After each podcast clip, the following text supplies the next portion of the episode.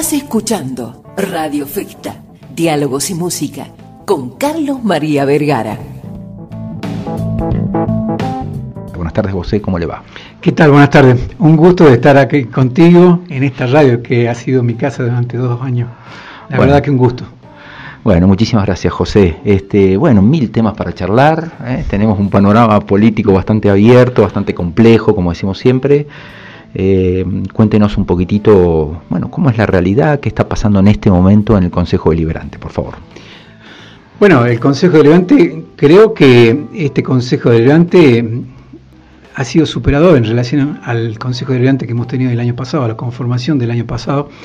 Eh, aquí hay un ambiente mm, mucho mejor en el sentido de trabajar los proyectos, hay eh, una vocación de trabajar realmente por la ciudad y como dicen los jóvenes, a cada iniciativa legislativa que presenta un legislador se le pone mucha vocación, mucha onda, como se dice, este, así que hay un muy bueno.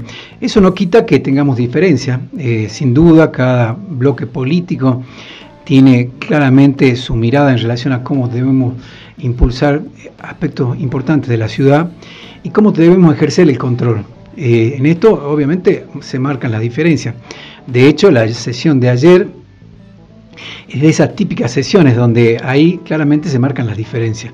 Ayer se... Las posturas políticas. Pero además, como, como, uno mira la responsabilidad en, el, en esto tan importante que tenemos como concejales, que es el control, digamos, ¿no? el control de la gestión, el control de la gestión del Ejecutivo Municipal, el control de la ejecución presupuestaria, que en definitiva es la política pública que se ejecuta desde el municipio, la ejecución del presupuesto. Eh, ayer, bueno, eh, se trataba la aprobación o el rechazo de esa cuenta general del ejercicio del año pasado, esto hay que decirlo, es la gestión del año pasado. Eh, bueno, solamente dos concejales claramente expusimos y votamos en relación al rechazo de esa cuenta. Yo no pude votar porque presidía la sesión, pero me parecía muy importante que pudiera expresarlo claramente. Así que, como se dice en la jerga legislativa, bajé, es decir, dejé la presidencia en manos de la vicepresidenta segunda, la presidencia de la sesión, y argumenté por qué pensaba que había que rechazarlo. Para hacerlo mm, no tan largo, eh, creo que tiene un vicio muy importante que es que este Ejecutivo tiene como estilo, y lo ha marcado muchas veces ya, eh, obviar algún requisito tan importante como es el control previo que tiene que hacer de los actos administrativos el Tribunal de Cuentas Municipal. El Ejecutivo Municipal tiene la obligación de remitir al Tribunal de Cuentas todos aquellos expedientes o hechos administrativos significativos para el control previo de parte del tribunal. Esto lo dice claramente eh, el informe del Tribunal de Cuentas omite, ha omitido muchísimas veces en materia de obra pública, y yo pongo a colación un tema que toda la ciudadanía de Salta se, acuerda, el famoso convenio con Secaitra con las fotomultas y las cámaras. Allí ya estaban todas instaladas, ya estaba todo puesto y, no estaba nada aprobado. Y no estaba nada aprobado. Eso es lo mismo que ocurre con muchas de las obras públicas, que no cumple con este requisito establecido claramente en el artículo 15 de la ordenanza de 5552 para ser preciso, y también en la Carta Municipal. Por lo tanto, eh, para nosotros es un hecho grave que no podemos validar una ejecución presupuestaria si de entrada no cumple con un requisito tan importante. Pero hay otros vicios, eh, que acá ya es una evaluación de la gestión. Eh, como dato concreto, nosotros habíamos presupuestado un ingreso de 10.200 millones de pesos. Finalmente, el año pasado entraron a la municipalidad por todo tipo de recaudación 10.600. Decir, entró un poco más, 400 millones más de lo presupuestado. O sea, teníamos la plata que habíamos pensado en el presupuesto. Una suerte de superávit fiscal, si se quiere. Sí, podemos decir así. Eh, sin embargo, la partida presupuestada correspondiente a obra pública solamente se ejecutó el 45%. Entonces uno dice, pero si entró la plata que teníamos previsto, ¿por qué ejecutamos tan poco en obra pública? uno analizando en profundidad, hay algunos gastos o algunos millones que se fueron para atender esos mayores costos que tuvimos en, en, erogaciones de sueldo, producto de nuevas renegociaciones paritarias, producto de la inflación que vivimos, pero no se fue toda la eh, todo lo que no ejecutamos en obras públicas en eso. Eh, claramente uno ve un rubro tan importante como es publicidad y propaganda, ese rubro aumentó 73%. Entonces uno ve estos dos porcentajes, 73% más de ejecución en publicidad y propaganda, solamente se ejecutó un 45%. Contrasta perfectamente una cosa con otra. Es un gobierno que yo entiendo que postea o publicita más rápido de lo que hace. Esa es la realidad. Eh, a mí eh, marca claramente un estilo de gestión, una dificultad enorme que tiene en materia, en gestionar la obra pública en la ciudad. ¿no? Esto puede tener que ver, lo que me está diciendo, estos números concretos que usted me dice ahora, José, puede tener que ver con una necesidad de la intendenta de, revalidar, de mejorar un poco su imagen, gastar menos en obra pública y gastar más en publicidad. ¿Qué piensa usted? ¿Por qué se debe? Yo creo que eso es sostener una imagen que eh, uno siempre, desde el Consejo Elegante, todo el arco político lo ha criticado permanentemente. Nosotros, eh, dentro de la ley de ética pública de nacional, eh, uno tiene la obligación como gobierno de un ejecutivo, sea provincial, nacional, en publicitar los actos de gobierno. Pero acá uno claramente ve en la publicidad del gobierno de la ciudad, de la intendencia, que lo que se hace es instalar una, una imagen de la intendenta. No se publicita los hechos concretos que se van eh, que tenemos en la ciudad. Hemos posteado muchísimas veces el tema del puente, sigue en ejecución, pasamos un año y medio y seguimos posteando y publicitando y siempre la imagen de la intendenta.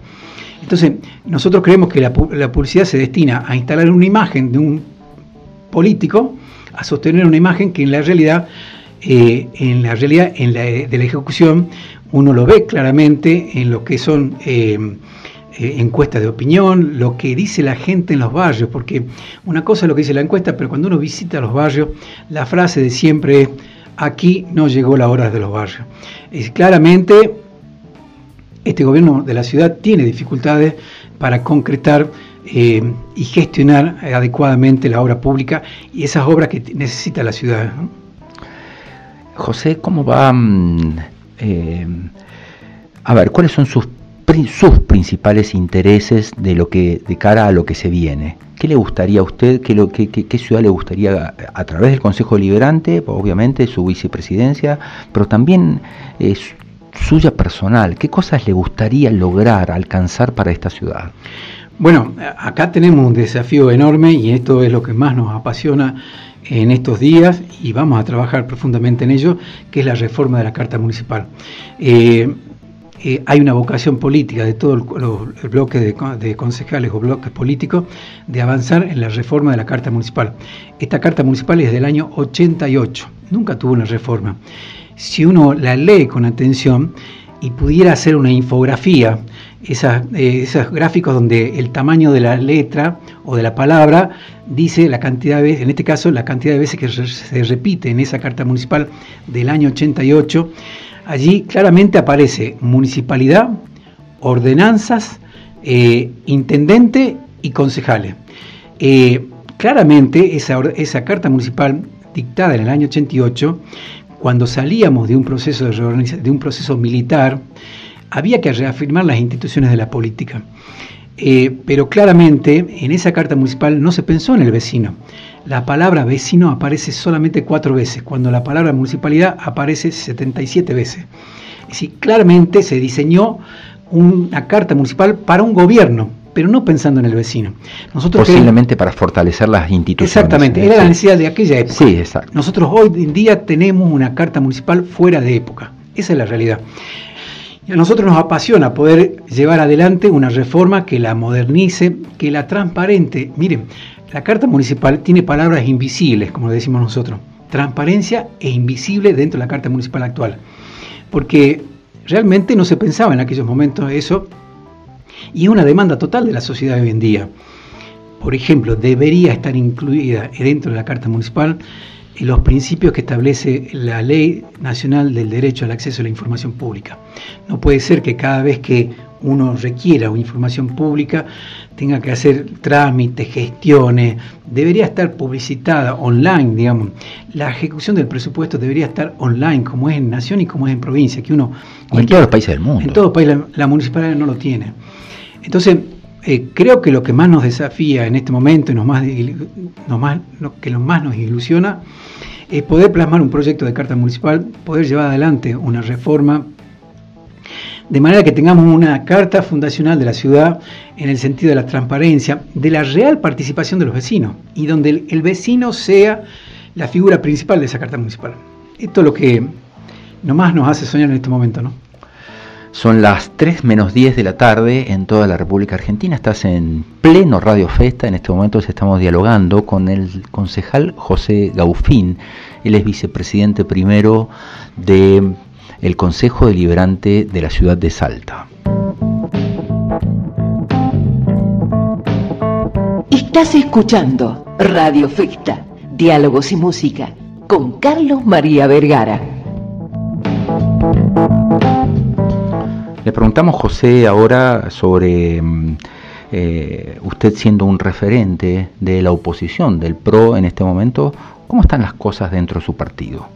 Cuáles son las figuras que han tomado mayor relevancia, qué va a pasar con las pasos, cómo, cómo, cómo se van a ir encaminando, enfilando de cara a las elecciones del año que viene. Bueno, el PRO tiene, creo yo, una enorme responsabilidad en estos momentos en la provincia y en la ciudad. De hecho, creo que el camino que tenemos que transitar como partido es el que iniciamos el año pasado cuando conformamos Juntos por el Cambio Más eh, en la provincia.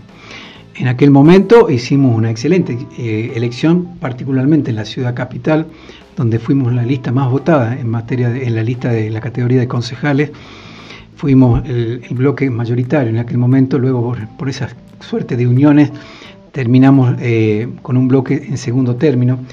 Pero creo que en este sentido tiene que seguir esa construcción, eh, una construcción clara de cara a la sociedad, una construcción política y un proyecto político que yo siempre lo digo y lo digo con palabras pausadas, que nos saque de esta realidad que tenemos desde hace 30 años en la, en la provincia, de esta estructura de poder que sigue gobernando la provincia a lo largo de tantos años. Creo que en esto tenemos que hacer un verdadero cambio. El cambio y la responsabilidad que tenemos es producir ese cambio que nos saque de ese esquema de poder que gobierna la provincia desde el año 83. Eh, por lo tanto, creo que cuando digo que tenemos una enorme responsabilidad, la tenemos los dirigentes. Eh, el gobierno ha sacado de un plumazo las PASO provincial. Eso era una herramienta eh, electoral que además le daba derecho a, los vecinos para que ellos mismos pudieran determinar quién quería que sea su candidato dentro de un espacio político. Eh, le hemos quitado un derecho a, la sociedad. Y creo que en esa realidad que tenemos que vivir, bueno, nos exige mayor responsabilidad. Acá no hay lugar para proyectos personales, acá hay que analizar en función del beneficio o del mejor proyecto para la provincia y para la ciudad. Hay que dejar de lado en las conversaciones las ambiciones personales y hay que actuar con mucha racionalidad. Yo creo que lo primero es, uno lo percibe eh, cuando recorre los barrios, cuando habla con gente, cuando habla con, con empresarios, cuando habla con instituciones de la sociedad civil, pero lo importante es que de un trabajo racional y bien merituado veamos qué quiere la sociedad para ese próximo gobernador, si quiere que sea joven, si quiere que, que, tenga una claridad en su posición ideológica. Queremos ver qué, qué sensibilidad social tiene, qué mirada económica tiene de la, de la provincia y de la ciudad. Lo primero que tenemos que saber exactamente qué percibe y qué necesita la sociedad y qué quiere la sociedad. Y en función de ese perfil y de esa necesidad eh, que uno la, percibe cuando visita esos barrios, pero tiene que surgir de un estudio mucho más profundo. Ahí definiremos cuáles son los candidatos adecuados. ¿no?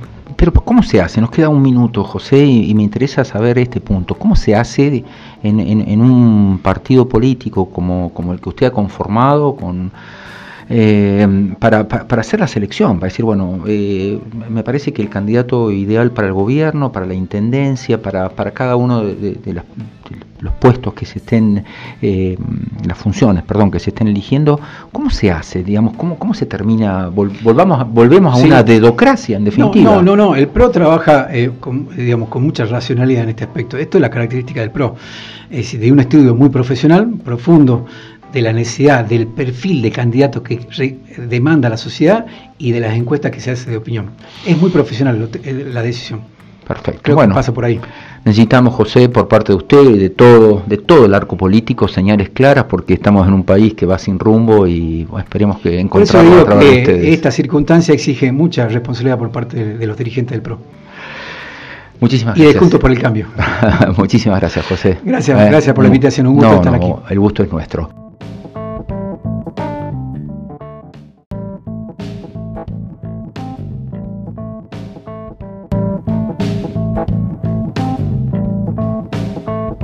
Estás escuchando Radio Fecta, Diálogos y Música, con Carlos María Vergara. Buenas tardes, José, ¿cómo le va? ¿Qué tal? Buenas tardes. Un gusto de estar aquí contigo en esta radio que ha sido mi casa durante dos años. La verdad que un gusto. Bueno, muchísimas gracias, José. Este, bueno, mil temas para charlar. ¿eh? Tenemos un panorama político bastante abierto, bastante complejo, como decimos siempre. Eh, cuéntenos un poquitito, bueno, cómo es la realidad, qué está pasando en este momento en el Consejo Deliberante, por favor. Bueno, el Consejo Deliberante, creo que este Consejo Deliberante ha sido superador en relación al Consejo Deliberante que hemos tenido el año pasado, a la conformación del año pasado. Eh, aquí hay un ambiente mm, mucho mejor en el sentido de trabajar los proyectos, hay eh, una vocación de trabajar realmente por la ciudad y como dicen los jóvenes, a cada iniciativa legislativa que presenta un legislador se le pone mucha vocación, mucha onda, como se dice, este, así que hay un muy bueno. Eso no quita que tengamos diferencia, eh, sin duda cada bloque político tiene claramente su mirada en relación a cómo debemos impulsar aspectos importantes de la ciudad y cómo debemos ejercer el control. Eh, en esto obviamente se marcan las diferencias. De hecho, la sesión de ayer es de esas típicas sesiones donde ahí claramente se marcan las diferencias. Ayer se... Las posturas políticas. Pero además, como, como, uno mira la responsabilidad en, el, en esto tan importante que tenemos como concejales, que es el control, digamos, ¿no? El control de la gestión, el control de la gestión del Ejecutivo Municipal, el control de la ejecución presupuestaria, que en definitiva es la política pública que se ejecuta desde el municipio, la ejecución del presupuesto. Eh, ayer bueno, eh, se trataba la aprobación o el rechazo de esa cuenta general del ejercicio del año pasado. Esto hay que decirlo, es la gestión del año pasado. Eh, bueno, solamente dos concejales eh, claramente expusimos y votamos en relación al rechazo de esa cuenta. Yo no pude votar porque presidía la sesión, pero me parecía muy importante que pudiera expresarlo claramente. Así que, como se dice en la jerga legislativa, bajé, es decir, dejé la presidencia en manos de la vicepresidenta segunda, la presidencia de la sesión, y argumenté por qué pensaba que había que rechazarlo. Para hacerlo mm, no tan largo, eh, creo que tiene un vicio muy importante que es que este Ejecutivo tiene como estilo, y lo ha marcado muchas veces ya, eh, obviar algún requisito tan importante como es el control previo que tiene que hacer de los actos administrativos el Tribunal de Cuentas Municipal el Ejecutivo Municipal tiene la obligación de remitir al Tribunal de Cuentas todos aquellos expedientes o hechos administrativos significativos para el control previo de parte del tribunal. Esto lo dice claramente eh, el informe del Tribunal de Cuentas, omite, ha omitido muchísimas veces en materia de obra pública, y yo pongo a colación un tema que toda la ciudadanía de Salta se, se acuerda, el famoso convenio con Secaitra con las fotomultas y las cámaras. Allí ya estaban todas instaladas, ya estaba todo puesto y, no, estaba nada aprobado. Y no estaba nada aprobado. Eso es lo mismo que ocurre con muchas de las obras públicas que no cumple con este requisito establecido claramente en el artículo 15 de la ordenanza de 5552, para ser preciso, y también en la Carta Municipal. Por lo tanto, eh, para nosotros es un hecho grave que no podemos validar una ejecución presupuestaria si de entrada no cumple con un requisito tan importante. Pero hay otros vicios, ¿no? Eh, que acá ya es una evaluación de la gestión. Eh, como dato concreto, nosotros habíamos presupuestado un ingreso de 10.200 millones de pesos. Finalmente, el año pasado entraron a la municipalidad por todo tipo de recaudación 10.600. Decir, entró un poco más, 400 millones más de lo presupuestado. O sea, teníamos la plata que habíamos pensado en el presupuesto. Una suerte de superávit fiscal, si se quiere. Sí, podemos decir así. Eh, sin embargo, la partida presupuestada correspondiente a obra pública solamente se ejecutó el 45%. Entonces uno dice, pero si entró la plata que teníamos previsto, ¿por qué ejecutamos tan poco en obra pública? Uno, analizando en profundidad, hay algunos gastos o algunos millones que se fueron para atender esos mayores costos que tuvimos en, en, de sueldo, producto de nuevas renegociaciones paritarias, producto de la inflación que vivimos, pero no se fue toda la eh, todo lo que no ejecutamos en obras públicas en eso. Eh, claramente uno ve un rubro tan importante como es publicidad y propaganda, ese rubro aumentó 73%. Entonces uno ve estos dos porcentajes, 73% más de ejecución en publicidad y propaganda, solamente se ejecutó un 45%. Contrasta perfectamente una cosa con otra. Es un gobierno que yo entiendo que postea o publicita más rápido de lo que hace. Esa es la realidad. Eh, a mí eh, marca claramente un estilo de gestión, una dificultad enorme que tiene en materia, en gestionar la obra pública en la ciudad. ¿no? Esto puede tener que ver, lo que me está diciendo, estos números concretos que usted me dice ahora, José, puede tener que ver con una necesidad de la intendenta de, revalidar, de mejorar un poco su imagen, gastar menos en obra pública y gastar más en publicidad. ¿Qué piensa usted? ¿Por qué se debe? Yo creo que eso es sostener una imagen que eh, uno siempre, desde el Consejo Elegante, todo el arco político lo ha criticado permanentemente.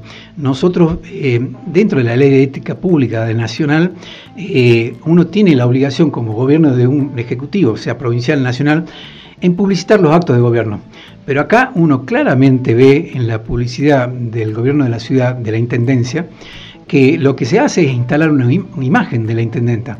No se publicita los hechos concretos que se van, eh, que tenemos en la ciudad. Hemos posteado muchísimas veces el tema del puente, sigue en ejecución, pasamos un año y medio y seguimos posteando y publicitando y siempre la imagen de la intendenta. Entonces, nosotros creemos que la, publicidad se destina a instalar una imagen de un político, a sostener una imagen que en la realidad, eh, en la realidad en la, de la ejecución, uno lo ve claramente en lo que son eh, eh, encuestas de opinión, lo que dice la gente en los barrios, porque una cosa es lo que dice la encuesta, pero cuando uno visita los barrios, la frase de siempre es, aquí no llegó la hora de los barrios. Es claramente este gobierno de la ciudad tiene dificultades para concretar eh, y gestionar adecuadamente la obra pública y esas obras que necesita la ciudad. José, ¿cómo va? Mm, eh, a ver, ¿cuáles son sus, sus principales intereses de lo que de cara a lo que se viene? ¿Qué le gustaría a usted? ¿Qué, ciudad le gustaría a, través del Consejo Liberante, obviamente su vicepresidencia, pero también eh, suya personal, ¿qué cosas le gustaría lograr, alcanzar para esta ciudad? Bueno, acá tenemos un desafío enorme y esto es lo que más nos apasiona en estos días y vamos a trabajar profundamente en ello, que es la reforma de la Carta Municipal. Eh, eh, hay una vocación política de todo el, bloque de, concejales o bloques políticos de avanzar en la reforma de la Carta Municipal.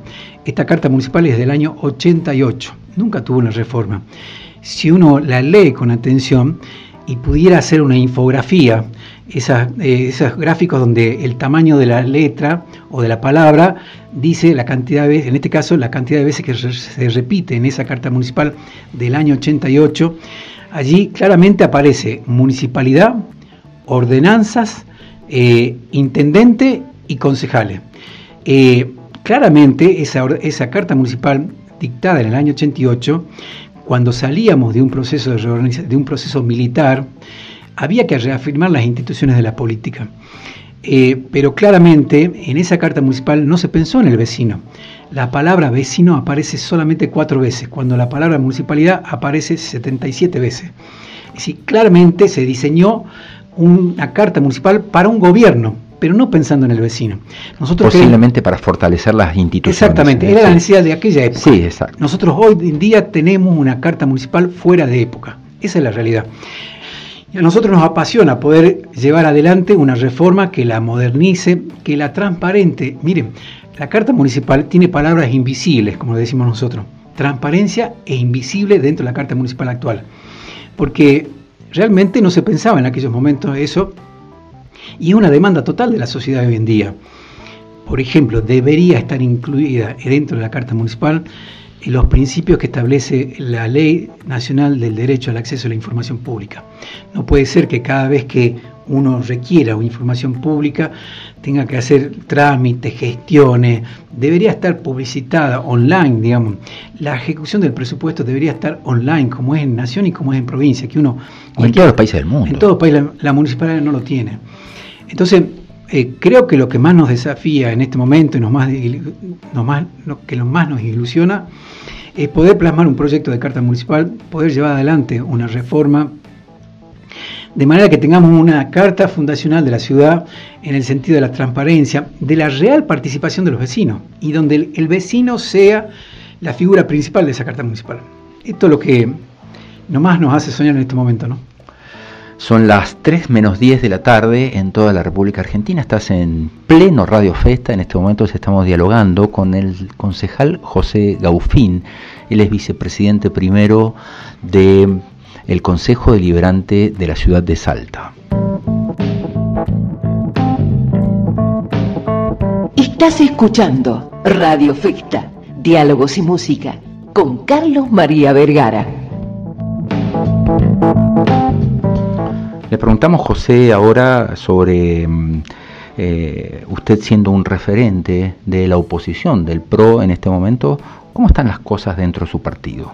cuáles son las figuras que han tomado mayor relevancia, qué va a pasar con las pasos, cómo, cómo, cómo se van a ir encaminando, enfilando de cara a las elecciones del año que viene. Bueno, el PRO tiene, creo yo, una enorme responsabilidad en estos momentos en la provincia y en la ciudad. De hecho, creo que el camino que tenemos que transitar como partido es el que iniciamos el año pasado cuando conformamos Juntos por el Cambio Más eh, en la provincia. En aquel momento hicimos una excelente eh, elección, particularmente en la ciudad capital, donde fuimos la lista más votada en materia de, en la lista de la categoría de concejales. Fuimos el, bloque mayoritario en aquel momento, luego por, esa suerte de uniones terminamos eh, con un bloque en segundo término. Pero creo que en este sentido tiene que seguir esa construcción, eh, una construcción clara de cara a la sociedad, una construcción política y un proyecto político que yo siempre lo digo y lo digo con palabras pausadas, que nos saque de esta realidad que tenemos desde hace 30 años en la, en la provincia, de esta estructura de poder que sigue gobernando la provincia a lo largo de tantos años. Creo que en esto tenemos que hacer un verdadero cambio. El cambio y la responsabilidad que tenemos es producir ese cambio que nos saque de ese esquema de poder que gobierna la provincia desde el año 83. Eh, por lo tanto, creo que cuando digo que tenemos una enorme responsabilidad, la tenemos los dirigentes. Eh, el gobierno ha sacado de un plumazo las PASO provincial. Eso era una herramienta eh, electoral que además le daba derecho a, los vecinos para que ellos mismos pudieran determinar quién quería que sea su candidato dentro de un espacio político. Eh, le hemos quitado un derecho a, la sociedad. Y creo que en esa realidad que tenemos que vivir, bueno, nos exige mayor responsabilidad. Acá no hay lugar para proyectos personales, acá hay que analizar en función del beneficio o del mejor proyecto para la provincia y para la ciudad. Hay que dejar de lado en las conversaciones las ambiciones personales y hay que actuar con mucha racionalidad. Yo creo que lo primero es, uno lo percibe eh, cuando recorre los barrios, cuando habla con gente, cuando habla con, empresarios, cuando habla con instituciones de la sociedad civil, pero lo importante es que de un trabajo racional y bien merituado veamos qué quiere la sociedad para ese próximo gobernador, si quiere que sea joven, si quiere que, tenga una claridad en su posición ideológica. Queremos ver qué, sensibilidad social tiene, qué mirada económica tiene de la, de la provincia y de la ciudad. Lo primero que tenemos que saber exactamente qué percibe y qué necesita la sociedad y qué quiere la sociedad. Y en función de ese perfil y de esa necesidad eh, que uno la, percibe cuando visita esos barrios, pero tiene que surgir de un estudio mucho más profundo. Ahí definiremos cuáles son los candidatos adecuados. ¿no? Pero ¿cómo se hace? Nos queda un minuto, José, y, me interesa saber este punto. ¿Cómo se hace en, un partido político como, como el que usted ha conformado con eh, para, para, hacer la selección, para decir, bueno, eh, me parece que el candidato ideal para el gobierno, para la intendencia, para, para cada uno de, los puestos que se estén, eh, las funciones, perdón, que se estén eligiendo, ¿cómo se hace? Digamos, ¿cómo, cómo se termina? volvamos, volvemos a una dedocracia, en definitiva. No, no, no, el PRO trabaja, con, digamos, con mucha racionalidad en este aspecto. Esto es la característica del PRO, es de un estudio muy profesional, profundo, de la necesidad del perfil de candidatos que demanda la sociedad y de las encuestas que se hace de opinión. Es muy profesional eh, la decisión. Perfecto. Creo bueno, que pasa por ahí. Necesitamos, José, por parte de usted y de todo, de todo el arco político, señales claras, porque estamos en un país que va sin rumbo y esperemos que encontremos a través de ustedes. Esta circunstancia exige mucha responsabilidad por parte de, los dirigentes del PRO. Muchísimas gracias. Y de Juntos por el Cambio. Muchísimas gracias, José. Gracias, gracias por la invitación. Un gusto estar aquí. El gusto es nuestro.